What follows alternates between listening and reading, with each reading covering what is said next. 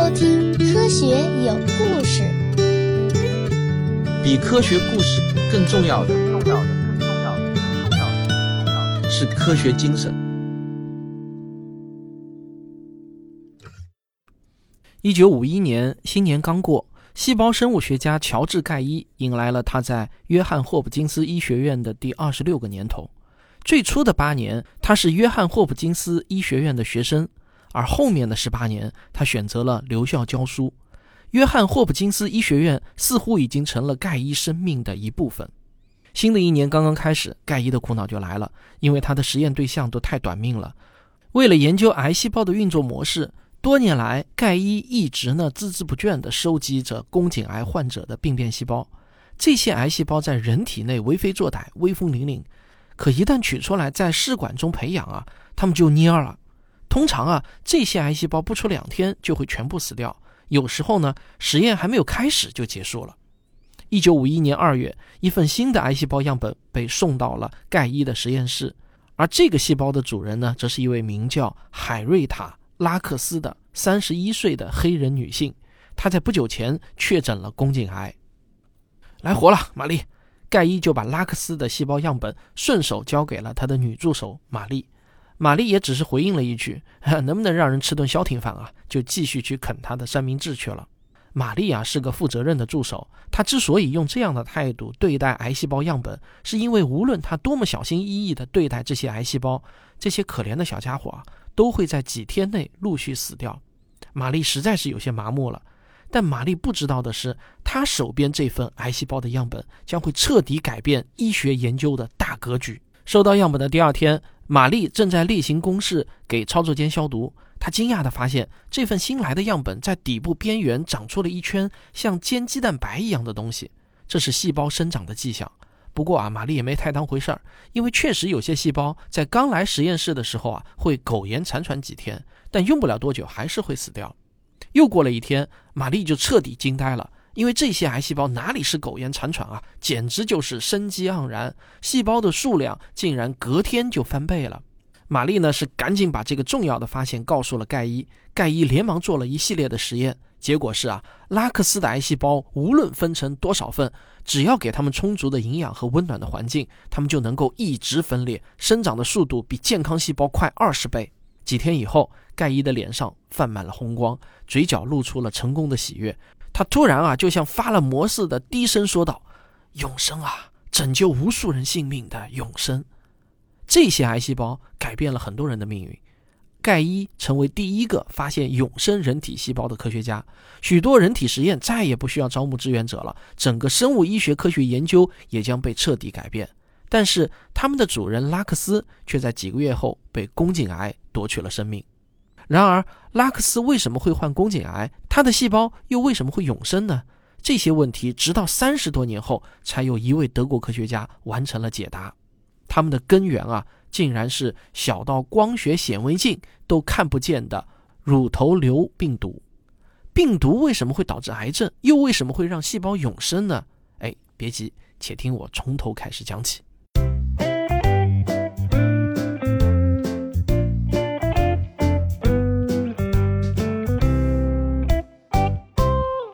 一八二九年，有人声称在美国怀俄明州看到了一种长着鹿角的兔子。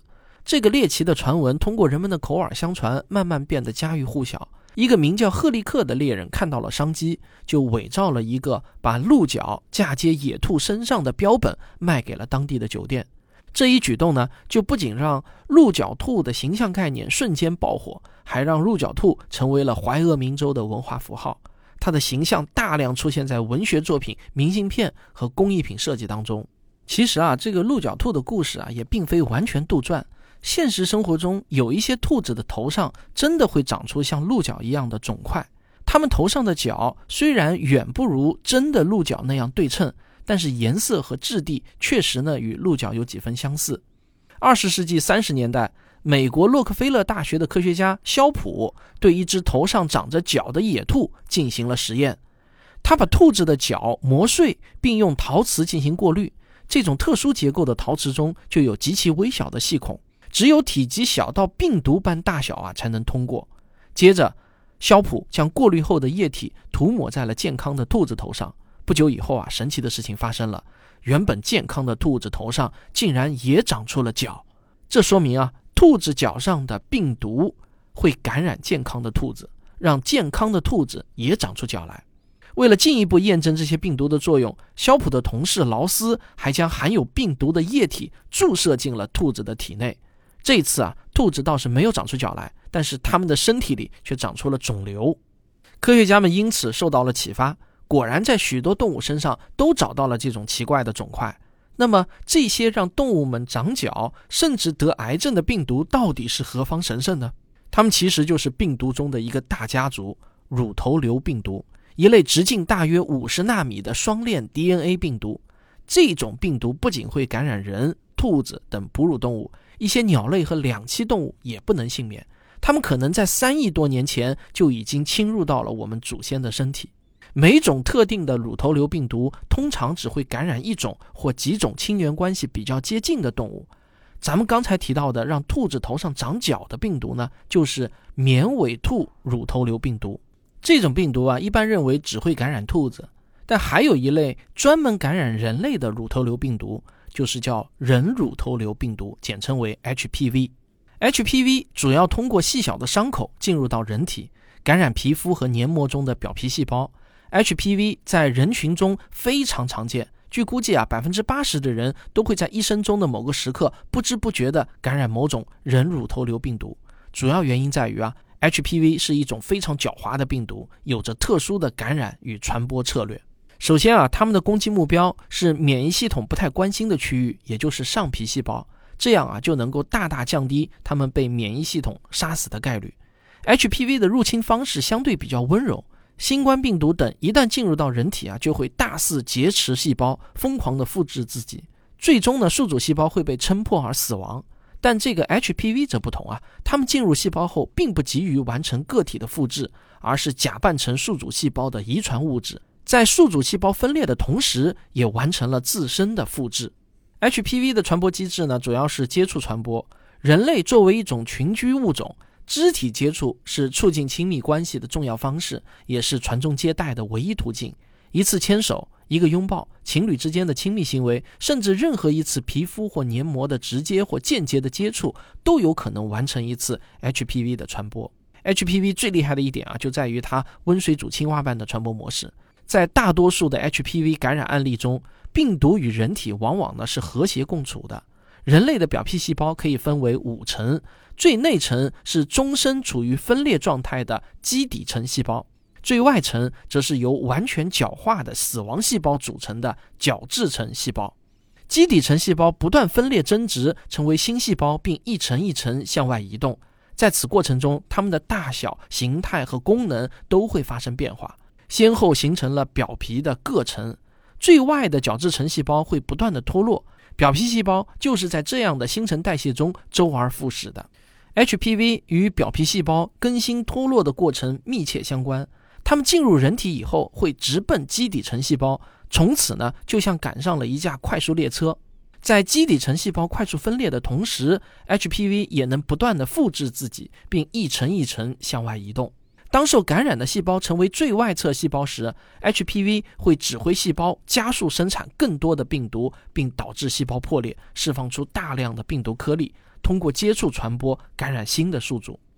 在感染人体的过程中呢，HPV 以表皮细胞作为工厂和跳板，不断在不同的个体之间进行传播。被感染的细胞快速分裂、快速死去并离开体内，并不会带来太多的伤害。他们就这样静悄悄地感染，静悄悄地传播，静悄悄地离去。大多数情况下也不会造成健康问题。这种微妙的平衡，就让 HPV 很难像天花病毒那样被人类彻底消灭。在感染 HPV 后，人体强大的免疫系统约有百分之九十的几率在两年内可以把这些异物清除出体内，不需要任何药物的帮助。很多感染过 HPV 的人一生都不知道自己啊曾经是病毒携带者。有一些特定的 HPV，比如 HPV- 杠五，它可能会导致终身感染，但是呢，却又不会出现任何的症状。但是 HPV 病毒真的是那么温和吗？有没有例外呢？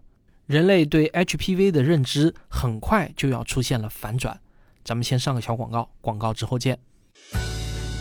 我的新书《文明的火种》，人人都可以像科学家一样思考，已经在各大网络书店全面上市了。这是我过去几年中所有阐述科学精神和科学思维的文章精选集。有些话，如果你自己无法开口对亲朋好友说，就可以赠送我这本书，你懂的。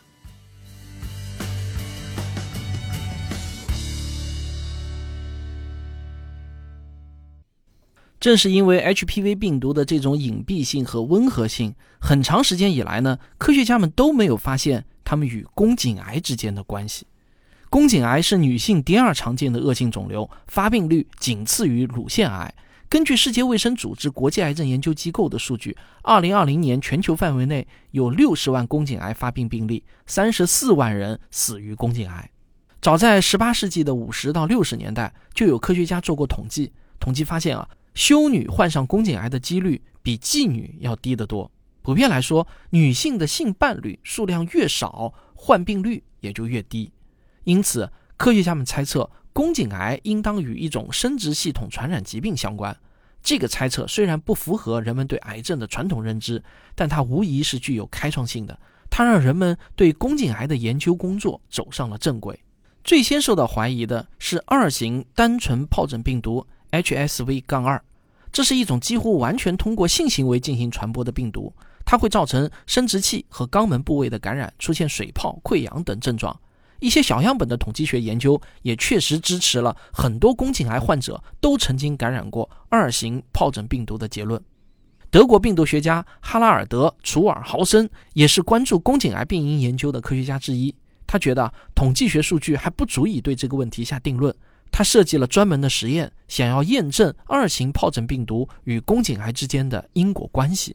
豪森的思路是啊，如果宫颈癌与病毒高度相关，那引起癌变的原因很有可能啊，就是病毒把自身的基因整合到了人体细胞的基因组中，所以细胞才会不受身体的控制产生病变。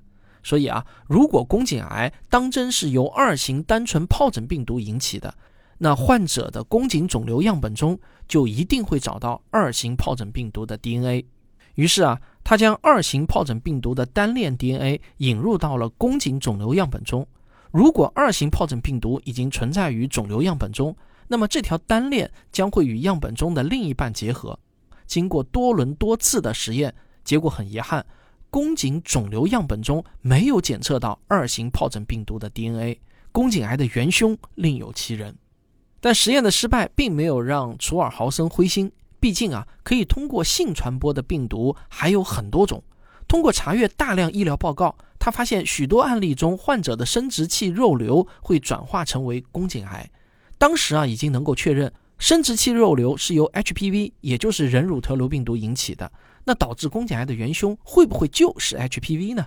此外，上世纪三十年代，美国病毒学家理查德·肖普的研究成果也引起了豪森的注意。HPV 的近亲绵尾兔乳头瘤病毒会导致兔子的皮肤长出肉瘤，也会导致兔子得癌症。综合以上事实啊，HPV 的嫌疑确实很大。豪森的推理是合理且充分，但需要得到实验的证实。那么，又该如何证明他的猜测呢？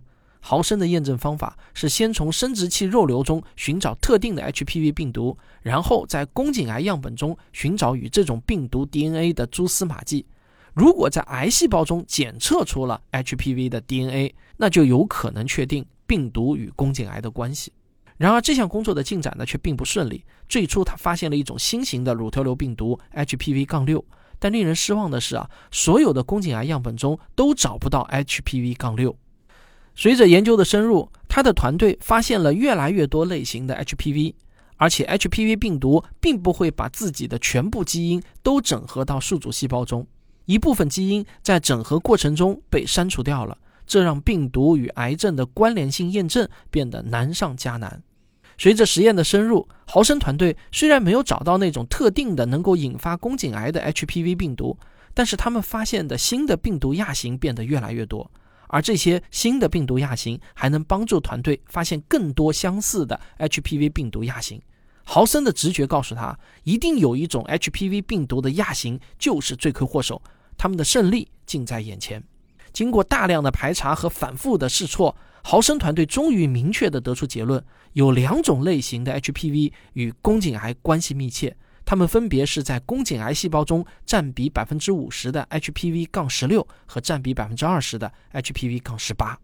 豪生的研究就为科学界打开了一扇天窗，在随后的十多年中啊，又有几种与宫颈癌高度相关的 HPV 病毒被发现，而被科学家们发现的 HPV 的病毒种类也增加到了两百多种。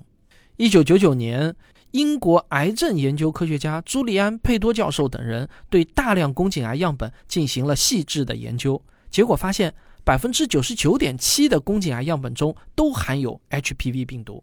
那仅仅凭借揪出宫颈癌的单一病因这一研究成果，豪生教授就已经足够获得一个诺贝尔奖了。但是呢，他却并没有让他的研究戛然而止。